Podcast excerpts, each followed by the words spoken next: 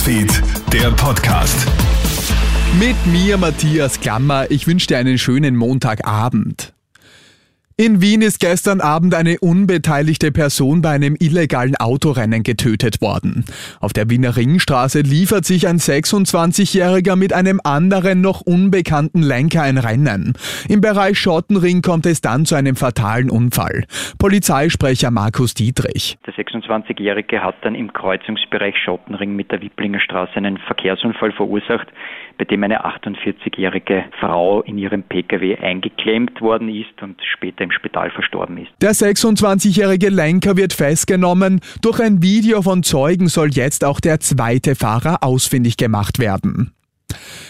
Die Tiroler ÖVP zeigt sich weiter nicht einverstanden, dass der Klimabonus über 500 Euro auch an Asylwerber ausgezahlt wird. Man habe sich inhaltlich klar positioniert, dem ist nichts hinzuzufügen, sagt Landesgeschäftsführer Martin Mallaun heute. Die Landespartei hatte zuletzt das Einbeziehen der Asylwerber scharf kritisiert und von einem fatalen Signal gesprochen. Für die zurückgetretene Generalsekretärin Laura Sachslehner bekundigt Mallaun Respekt. Die österreichischen Gasspeicher sind bereits zu mehr als 70 Prozent gefüllt. Das teilt heute das Bundeskanzleramt mit. Mit Stand vom Samstag seien die Gasspeicher zu 70,69 Prozent gefüllt.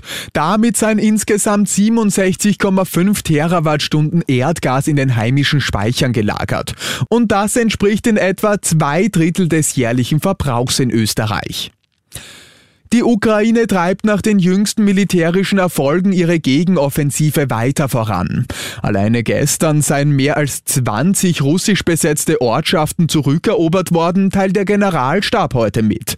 Das britische Verteidigungsministerium erklärt unterdessen, Russland habe vermutlich den Abzug der Truppen aus den gesamten zuvor besetzten Gebieten westlich des Flusses Oskil in der Region Kharkiv befohlen. Swipe, swipe, swipe, it's a match. Die Dating-App Tinder wird zehn Jahre.